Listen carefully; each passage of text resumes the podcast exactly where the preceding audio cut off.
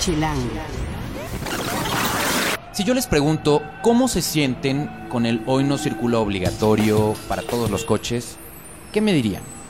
De esto vamos a hablar esta semana en un podcast especial que estamos sacando en miércoles eh, en plena fase 1 de la contingencia ambiental. Les vamos a decir lo que los lectores de Chilango nos han contado en más de en cientos, yo creía casi mil comentarios que han escrito en nuestras redes sociales que van de la furia abierta contra mucha gente eh, hasta el... eh, esperemos que esta medida tenga efecto. De esto y mucho más, además de todas las opciones de entretenimiento en esta semana, viene el Ceremonia 2016 de donde somos patrocinadores, el show de luz y sonido en Teotihuacán que está increíble, un restaurante al que fue Porfirio Díaz y que queda muy cerca que tienen que conocer, y donde hay una torta ahogada que casi casi pasa la prueba de calidad de nuestra editora de arte tapatía, que es Loreta. Todo esto y mucho más en el podcast de esta semana de Chilango. Chilango. Cine, conciertos, restaurantes, antros, bares, historias de ciudad, sexo, teatro, humor. Haz patria y escucha Chilango. Chilangas y chilangos, bienvenidos a una nueva emisión del podcast de Chilango. Yo soy Juan Luis, me encuentran en arroba Juan Luis R. Pons y soy el editor de la revista Chilango y de chilango.com. Encuentren cada martes un nuevo podcast en chilango.com diagonal podcast o suscríbanse en TuneIn Mixcloud o en la aplicación de Deezer. Eh, nuestras redes están, estamos en Twitter, en Instagram y en Vine como chilango.com, en Facebook como chilango oficial, en YouTube como chilango y en Foursquare como chilango.com. Toda la conversación, por favor, pónganla en el hashtag podcast chilango. Y bueno, si bien les estoy diciendo que encuentren cada martes un nuevo podcast, ustedes a lo mejor se preguntaron, bueno, ¿qué onda? ¿El podcast chilango de esta semana no circuló? ¿Entró en precontingencia? Pues no necesariamente. Eh, lo que pasa es que estuvimos esperando esta semana la invitación que habíamos hecho a varios funcionarios de la CAME a que vinieran a platicar con nosotros y a exponerlos a las preguntas pues de ustedes, los lectores, que en un video que hicimos en Facebook eh, en vivo, ustedes amablemente nos hicieron, ¿no? Y hubo preguntas de todo tipo. Eh, pero al final, entre todo lo que pasó esta semana y lo que ha estado pasando esta semana, pues los funcionarios como tal no han venido a, ello. Y eh, en el Inter se cruzó la precontingencia, ahora contingencia o fase 1 de la, de la contingencia, en fin. Eh, creo que es muy importante tocar este tema porque, eh, como pocos, es algo que le pega a muchas vidas de los que tienen coche y de los que no tienen coche. Y en redes sociales hemos visto todo tipo de reacciones, algunas eh, más ácidas, más enojadas, eh, algunas más respetuosas y otras bastante más ofensivas de nuestros propios lectores. Y es por eso que en este podcast invitamos a Fabiola Pichardo, que es nuestra community manager. Y bueno, juntos vamos a tratar de analizar un poco cómo está el sentir de los lectores de Chilango eh, en este asunto de no circular, primero un día y ahora en precontingencia o contingencia, como ahora ya finalmente quedó, eh, en dos, en la fase 1 de la contingencia, en el mes.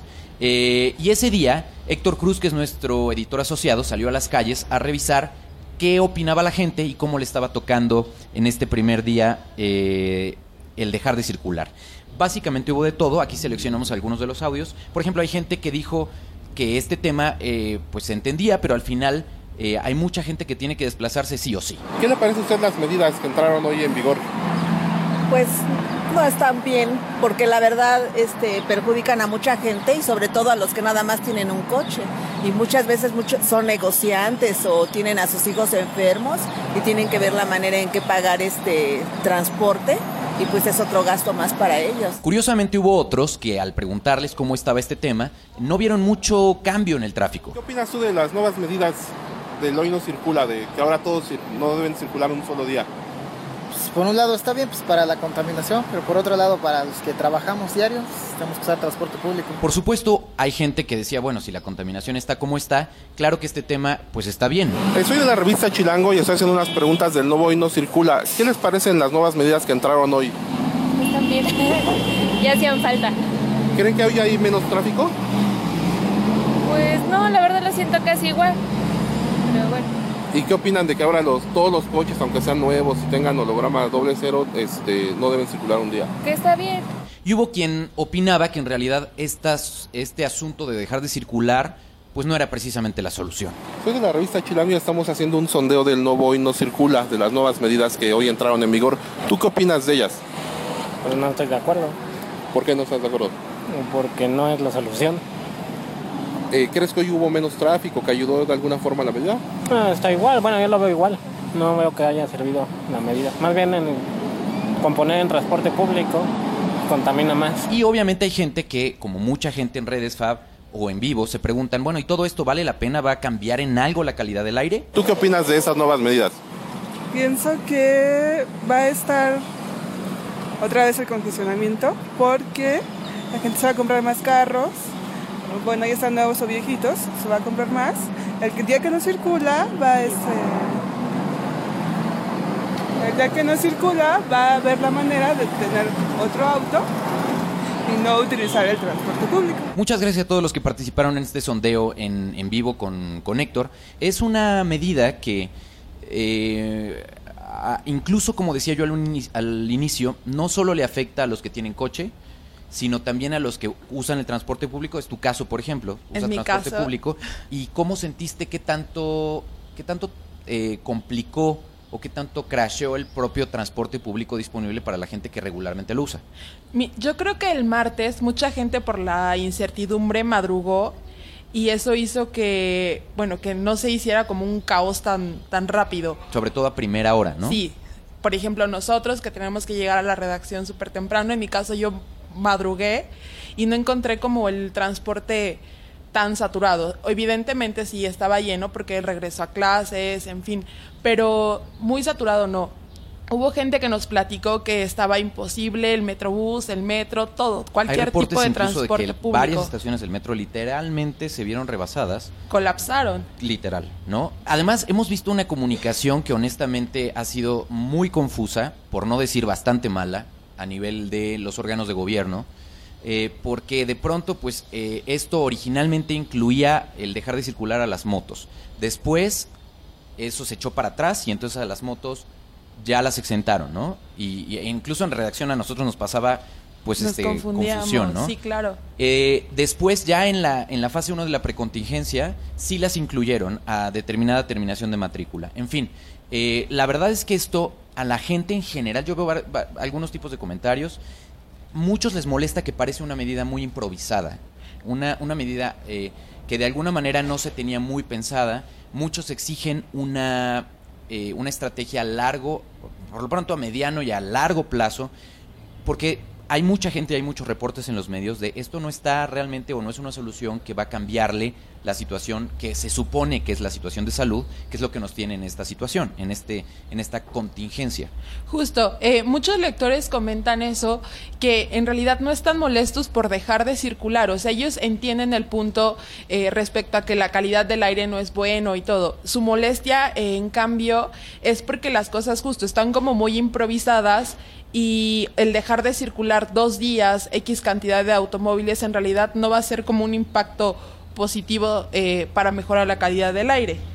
Gerardo Caballero, por ejemplo, nos dice, ahora nos orillan a comprar un auto chatarra para el día que no circulamos. Digan cuál es el fin del hoy no circula. El parque vehicular va a seguir siendo el mismo y en aumento. Dulces Pesadillas también nos dijo en Facebook, ojalá los transportes fueran suficientes, pero lo dudo. Me pregunto si el presidente y aquellos que pusieron esta medida también van a atravesar la ciudad en bici o a patín. Informen, porfa. Y es que este tema ha sido interesante.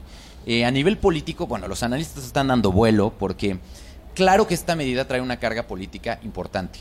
Eh, al final hay que aclarar que esta decisión de la famosa CAME es involucra a una am, imaginen una agrupación de diferentes estados con es, es no solamente Ciudad de México sino también los estados alega- aledaños algunos municipios etcétera. Entonces es una decisión que de alguna manera viene de la administración federal. Lo curioso es que hemos visto cómo eh, pues el jefe de gobierno se ha abrazado de esta medida la ha hecho suya y eso ha generado que en redes haya muchísima gente que lo ha tomado personal Sí, contra claro.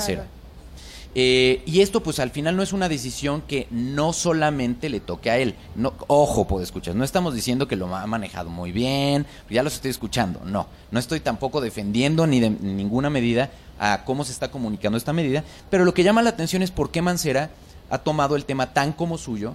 Y en los primeros días hubo columnas incluso que destacaban el tema. Eh, Adrián Rueda, por ejemplo, en Excelsior, me llamó mucho la atención lo que publicaba, mientras el líder de los perredistas, estoy, estoy citándolo, ¿no? En la Asamblea Legislativa, Leonel Luna la jugaba bien y exigía al gobierno federal asumir su responsabilidad en el doble no circula. El jefe de gobierno se responsabilizaba por ello. De hecho, hubo un famoso si no les gusta ni modo de Mancera, que eso, bueno, prendió todavía más a los, enchiló a los chilangos más, ¿no?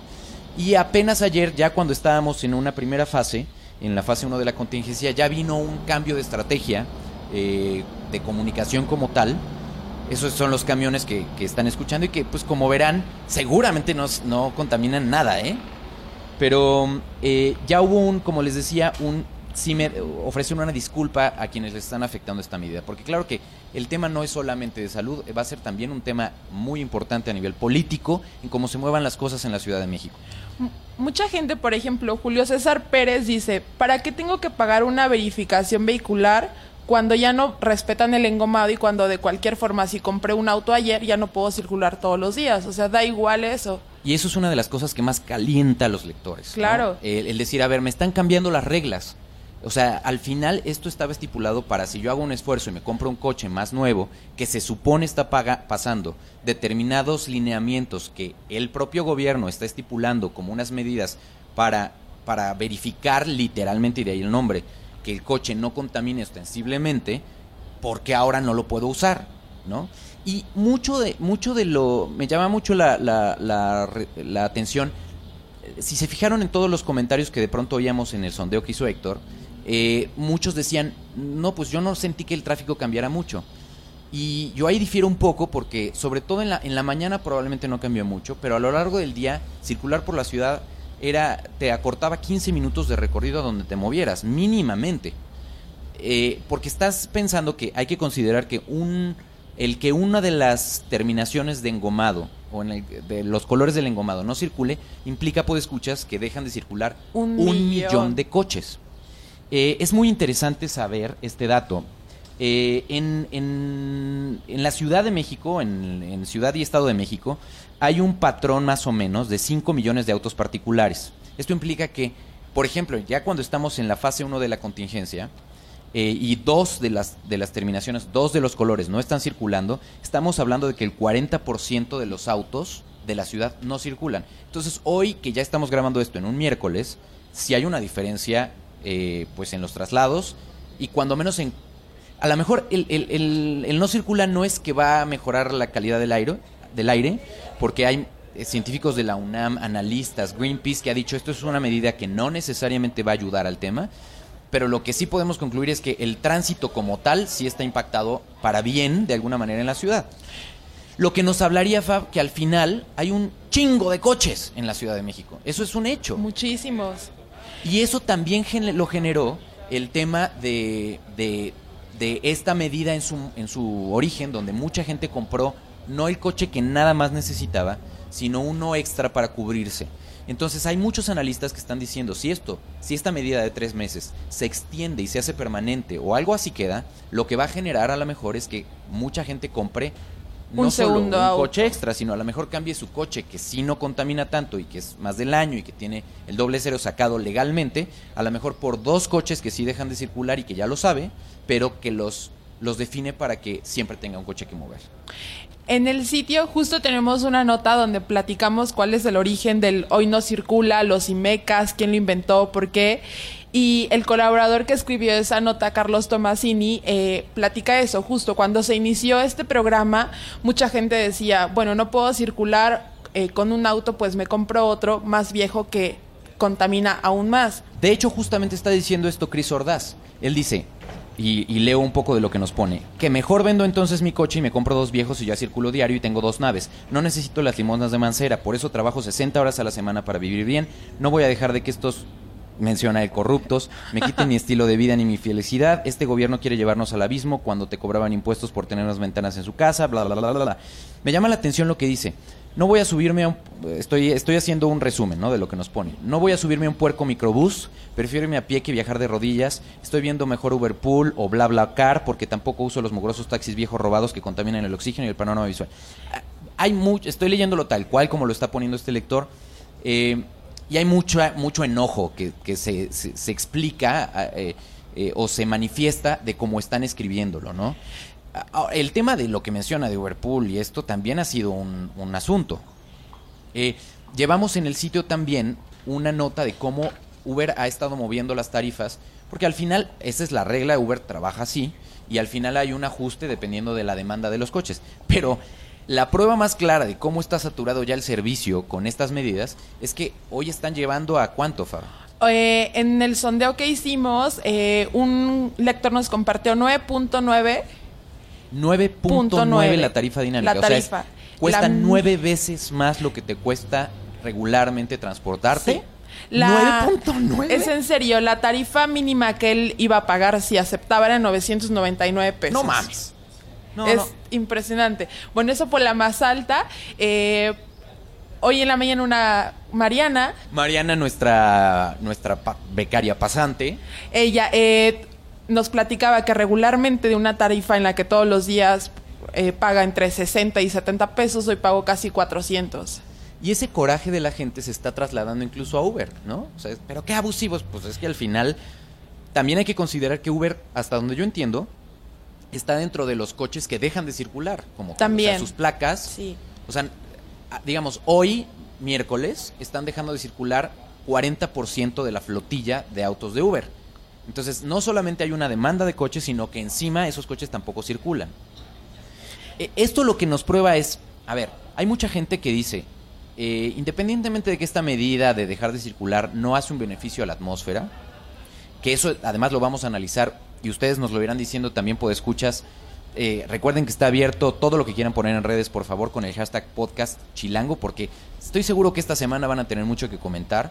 Eh, entonces canalicen el desahogo a través de ese hashtag para que los podamos leer. Vamos a ver hacia el final de la semana eh, qué tanto esto va a beneficiar la calidad del aire. Ciertamente hay fenómenos eh, que son puramente climatológicos, como el calor y bla, bla, bla, bla, bla. Pero también hay mucha gente que alerta, a ver, este asunto es un resultado de políticas que tanto a nivel federal como local se dejaron de implementar a tiempo. Y lo que estamos viendo ahora es, ya que, ya que el, el- la cubeta está al borde de agua, es cuando queremos empezarle a sacar presión. También tiene que ver que eh, nuestra ciudad está colapsando, ¿no, Juan? Somos demasiados habitantes, o sea, tal vez no solo de la Ciudad Híjole, de Fabiola, México. sonaste, pero No. así como apocalíptica. Es en serio. Está colapsando. Es en serio, el transporte público nunca va a ser suficiente. Otra queja que... No, no va a ser suficiente si no está bien planeado. O sea, la verdad es que no. Eh, El, el tema es, eh, urgen más opciones de transporte público. Mucha gente, re- retomando el comentario último que estaba bastante enojado este muchacho, eh, eh, pues eh, el problema es que hay muchos microbuses que contaminan bastante, pero es claro que el gobierno no se iba a animar a sacarlos de circulación porque además es Hay una forma, un mal necesario de alguna forma. Eh, Sí, hay muchos intereses, pero además es un mal necesario a nivel porque mueven mucha gente, ¿no? No de la manera más digna, sin duda. Pero si encima sacaras a los microbuses, tienes otra alternativa de, movilidad que no está funcionando y que hoy, hoy, hoy sobre las rodillas hubiera estado en chino quizá quitar. Pero lo que sí urge es decir, a ver, este problema va a ser recurrente y coincido contigo con, somos mucha gente en esta ciudad y más bien hay que pensar un poco qué va a venir a futuro, ¿no? Eh, Sergio Sarmiento hoy en su columna en Reforma decía, a ver, allí eh, analizaba un poco lo que los diferentes... eh, los diferentes gobiernos de la Ciudad de México han estado haciendo a nivel de transporte público y cómo, por ejemplo, eh, Óscar Espinosa había dejado un plan maestro para ampliar el metro de manera brutal eh, desde 1990 y tantos, ¿no? Eh, evidentemente se necesitan otras opciones de transporte, pero yo diría transporte que invite, que, que invite a la gente que no usa regularmente el transporte público porque o le parece inseguro, o no le parece cómodo, o no tiene ganas de irse parado todo el tiempo. Porque la experiencia de transporte público en la ciudad no es algo No es- agradable. Exacto. Y eso, señores del gobierno del, del Distrito Federal, tienen que verlo cuando menos. O sea, entiendo que es una situación como está ahora, pero eso no, no se puede vender el transporte público de la ciudad como un, pues es lo que hay, ¿no? Porque eso es un poco lo que está pasando, sino pensar cómo hacemos que la gente, no castigando necesariamente a los ciudadanos, eh, prohibiéndoles que usen sus coches, sino más bien cómo los convences, que eso es lo que no vemos en general, un cómo convencerlos de que hay alternativas igual de cómodas. Porque la neta, Fa, ¿a ti te gusta manejar? No. ¿A ti, Rafa, te gusta manejar? O sea, no veo a alguien que diga, puta, me encanta manejar por esta ciudad y No. tratar de encontrar estacionamiento. No, pero a veces es que es una, o sea, si, eh, si esa es la alternativa, o de pronto cargar todo lo que de pronto tienes que llevar a la oficina, a tu equipo. Estamos hablando de los casos que nos tocan acá, pero ustedes, o sea, gente que va, que, que es familias completas que se transportan en un solo coche. Aquí hay un caso, por ejemplo, de Guillermo Gómez, que dice, las familias adquirirán otro auto para poder moverse. Eh, el servicio de transporte público como microbuses, camiones viejos de RTP, mientras ese, ese servicio siga operando, la viabilidad de esta ciudad se va a colapsar, como dices tú. Y lo bueno es que eh, Guillermo hace una propuesta como tal, que era parte de lo que les pedíamos en redes, ¿no? Su propuesta es mejores camiones, extensión del metro, trolebuses, camiones modernos y cómodos. Porque eso es un tema, no se trata de que la gente vaya como reces y, y perdonando a las reses, please, los ambientalistas y los fans de los animales, no estoy insultando a las reses. Pero no se trata de eso, o sea, eh, eh, sacar todos los microbuses de circulación, literal es un transporte obsoleto en servicio, calidad, comodidad. Solo así la gente saldrá a tomar un transporte público y dejará el coche. Es eso, es convencerlos, no obligarlos. Por ejemplo, Raimundo Pineda también eh, justo habla de eso, sacar de circulación a todos los microbuses y guajoloyets para crear un transporte de calidad eh, eléctrico o bien híbrido. Y tenemos muchísimos más comentarios, ¿no? Este, hablan sobre el asunto de corrupción en los verificentros, que por supuesto es todo un tema, ¿no? Las gasolinerías también. Eh, la calidad de la propia gasolina, la gasolina. el fenómeno de las fábricas que ahora ya en la fase 1 de la contingencia ya entró en vigor, ya se restringe ese uso a, la- a algunas de las fábricas. Eh, por supuesto hay muchos, muchos comentarios, les agradecemos de verdad que este tema pues no solo les haya eh, eh, impactado, sino que hayan- se hayan tomado el tiempo de escribirnos, algunos para desahogarse, otros para proponer. Eh, créanos que vamos a estar muy sobre este tema porque como pocas cosas les pega al día a día de cómo vivimos esta ciudad. Muchísimas gracias, Fab. Gracias. Chilango. Esto es Tercera Llamada. Tercera Llamada. Comenzamos. Si pasa en la ciudad, está en Chilango. Para esta semana, chilangos y chilangas, tenemos varias opciones para entretenernos en la ciudad y fuera de ella. En este caso está nuestra editora de arte, Loreta Gutiérrez. Bienvenida, Loreta. Que Hola, para los que no se acuerdan, es nuestra pues tapatía importada a la Ciudad de México. Eh, y esto se los digo porque algo de lo que nos viene a recomendar tiene que ver con los sabores de su tierra. Pero igual empecemos primero con un plan fuera de la ciudad. ¿Te late? Me parece perfecto. Pues miren, yo les recomiendo, ahora que están estos fines como tan agradables y que ya se siente la primavera, lanzarte a Teotihuacán. El show de luz y sonido nocturno está increíble. Es un proyecto de Coco Lab que es de mapping sobre, proyectado sobre la pirámide del Sol. Y lo que me parece muy interesante es que además de todo no es como, o sea, es un proyecto de luz y sonido, pero el sonido es en, eh, ¿cómo se dice? Audífonos, porque por preservar la zona arqueológica no puede haber vibraciones de sonido que perturben como la conservación, entonces está bastante interesante. Te da todo un preámbulo histórico a las pirámides que está como bastante cool. Y la verdad es que está súper bonito. Visualmente es un show que vale muchísimo la pena. Cuesta. Los boletos están de venta en Ticketmaster. Los shows son viernes, sábados y lunes. Viernes, sábados y lunes. Y Los lunes. domingos no hay. Los domingos no hay. La cuestión es que no, para no perturbar el, res- el recinto, montan el, el mismo momento en el que van a proyectar. Entonces, por eso es como a partir más o menos de entre 8, 8 y media, por ahí que puedo empezar. Buenazo. Y cerca de ahí está el restaurante La Gruta. Sí, es una chulada. Es una, o sea, está súper padre porque es un lugar, digo, hay mucha oferta gastronómica todo alrededor de, de Teotihuacán, pero este restaurante tiene una particularidad, tiene 110 años de antigüedad. Nuestro expresidente Porfirio Díaz fue a comer ahí, hasta tienen la foto. Y es un ambiente como bastante agradable y tienen un ritualito como energético que está muy cool. El ritual consiste en que llegan los meseros, te, al final de la cena te dan tu velita prendida, te explican el por qué es importante hacer este ritual y que es una ofrenda para que tú estés entre la vida y la muerte. Y estés entre los dos mundos, que era una, una parte de la adoración de los teotihuacanos. Wow. Y queremos estar entre la vida y la muerte. A veces Sí, en la ciudad claro. vivimos así, permanentemente. Ok, y eso es en las opciones que serían saliendo de la ciudad. Se acordarán que en podcast pasados yo le había encargado a Loreta, ya hace un rato, de rastrear bajo su paladar acostumbrado a las tortas ahogadas, que nos dijera cuál en su, en su punto de vista es muy auténtica. Y aunque no encontraste una muy auténtica, hay una que nos recomiendas. Sí, bueno, en esta, en esta buena investigación que me recomendaste, he dado la tarea de ir a un par de lugares, pero este descubrimiento fue bastante agradable. Si bien no es una torta ahogada by the book por el tema de que el pan no, no es de Guadalajara. No es virote. No es virote. Ok. Pero está bastante coqueto, es bastante crujiente, lo hacen ellos mismos, en- entonces está muy, muy rico, el precio está increíblemente barato, ¿Qué es? que es la torta ahogada te cuesta 65 pesos. 6.5. Ajá, y también tienen carne Pero es de buen jugo. tamaño, porque- Sí, es de súper buen tamaño. O sea, digo, considerado que las tortas tortas que había probado, la que más me había gustado es pues, de un restaurante de alta cocina, no es lo mismo que irte a un lugar donde sí realmente te vas a saborear una torta como va. La tienen como todos los condimentos de la cebollita curtida en limón, este, la salsita picante. Y además la torta tiene la, peculiaridad de que te la, te la pueden servir con chicharrón de cerdo. Entonces le da como un plus de sabor bastante Crunch chido. adicional. Sí, crunch Buenísimo. ¿Y dónde está? El restaurante se llama Vida Chula. El restaurante se llama Vida Chula y está en la calle de Coyoacán 333. Y ¿En la- dónde? En... Híjole, jefe, ahí sí que se la debo porque soy de fuera, pero... No, ¿qué colonia? Ah, en la del Valle. En la del Valle, claro. En Avenida Coyoacán, En Avenida Coyoacán 333. 333 en Sí. la del Valle. Y Perfecto. eh, recomendable además de la torta ahogada, la carne en su jugo, los tacos dorados de frijol y los sopes de barbacoa. Buenísimo, muy bien. Y esas serían pues las opciones eh, que esta semana nos trae Loreta. Si quieren seguirla, la encuentran en...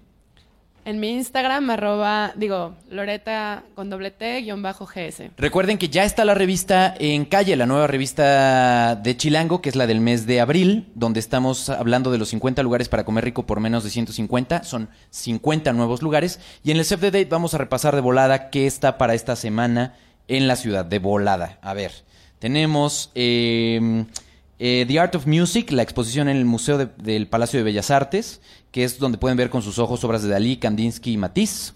Eh, el jueves está Lelutiers en el Auditorio Nacional. Si no han, si no han visto a Lelutiers, de verdad, no saben qué manera de reír. A mí el, el humor argentino de Lelutiers me parece fantástico. Es una creatividad que si, si les gusta reír y les gusta la música y les gusta a veces el humor absurdo, otras veces más ácido, se los recomiendo muchísimo. Es a las 8.30 el jueves. Regresa Love of Lesbian a México en el Plaza Condesa a las 9 ese mismo jueves. Está eh, Buica en el Metropolitan el 9, pero del viernes. El Bazar Gastronómico Sin Gluten comienza ese mismo viernes en Casa Fusión. La entrada es libre. El sábado tenemos la invitación que les hace Chilango, que somos patrocinadores del Festival Ceremonia 2016. Estén muy pendientes de nuestra cobertura porque vamos a estar ahí transmitiendo en la medida de lo posible y que la red nos lo permita, claro eh, todos los detalles de lo que suceda por allá. Eh, hay mucha gente que está esperando ansiosamente como Rafa a ver a Disclosure. Entonces, pues empieza a las 13 horas. Eh, Loreta también va a ir. Claro. Entonces, ahí vamos a estar compartiéndoles lo que va a suceder. Y ahí vamos a tener nuestra segunda embajada chilango. Ese sábado y ese domingo también va a estar en el, el en el World Trade Center, en el centro de convenciones, The Fan Awakens de Star Wars. Eh, arranca a las 11 de la mañana, los dos días. Y el, el domingo está el estreno mundial en español de Carrie, el musical, un musical de terror en el Teatro NH. Eh, vale mucho la pena. En fin, hay muchas actividades. Recuerden que todo esto está en la revista de este mes. Les recomiendo mucho que se den un chance y la encuentren tanto en sus puestos, en el aeropuerto, en los locales cerrados, eh, en los Oxos. Y si ustedes nos escuchan de otra parte que no sea la Ciudad de México, eh, fuera de la ciudad vamos, eh, nos encuentran también en maxter.com. Vamos a despedirnos esta semana con un pedacito de Flum, que es una de las bandas que van a estar allá en el, en el ceremonia, en esta edición 16 del ceremonia. Eh, esta canción la escogió Rafa porque es una colaboración con Chet Faker, se llama Drop the Game, y a Loreta le prende cabrón. Sí, está buenísima. Con esa los vamos a despedir. En la producción estuvo Rafa Med Rivera, en el diseño de audio Omar Morales. Hagan patria y escuchen Chilango.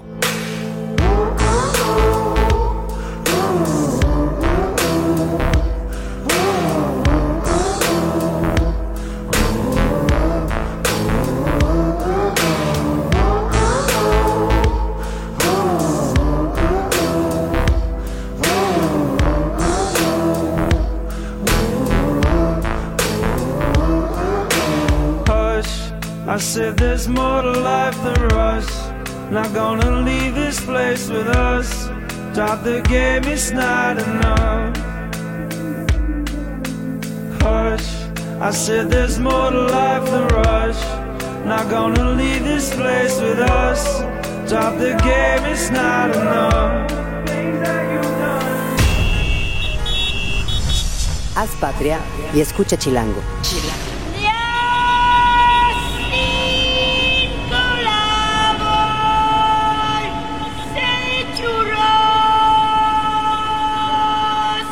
Derechos reservados.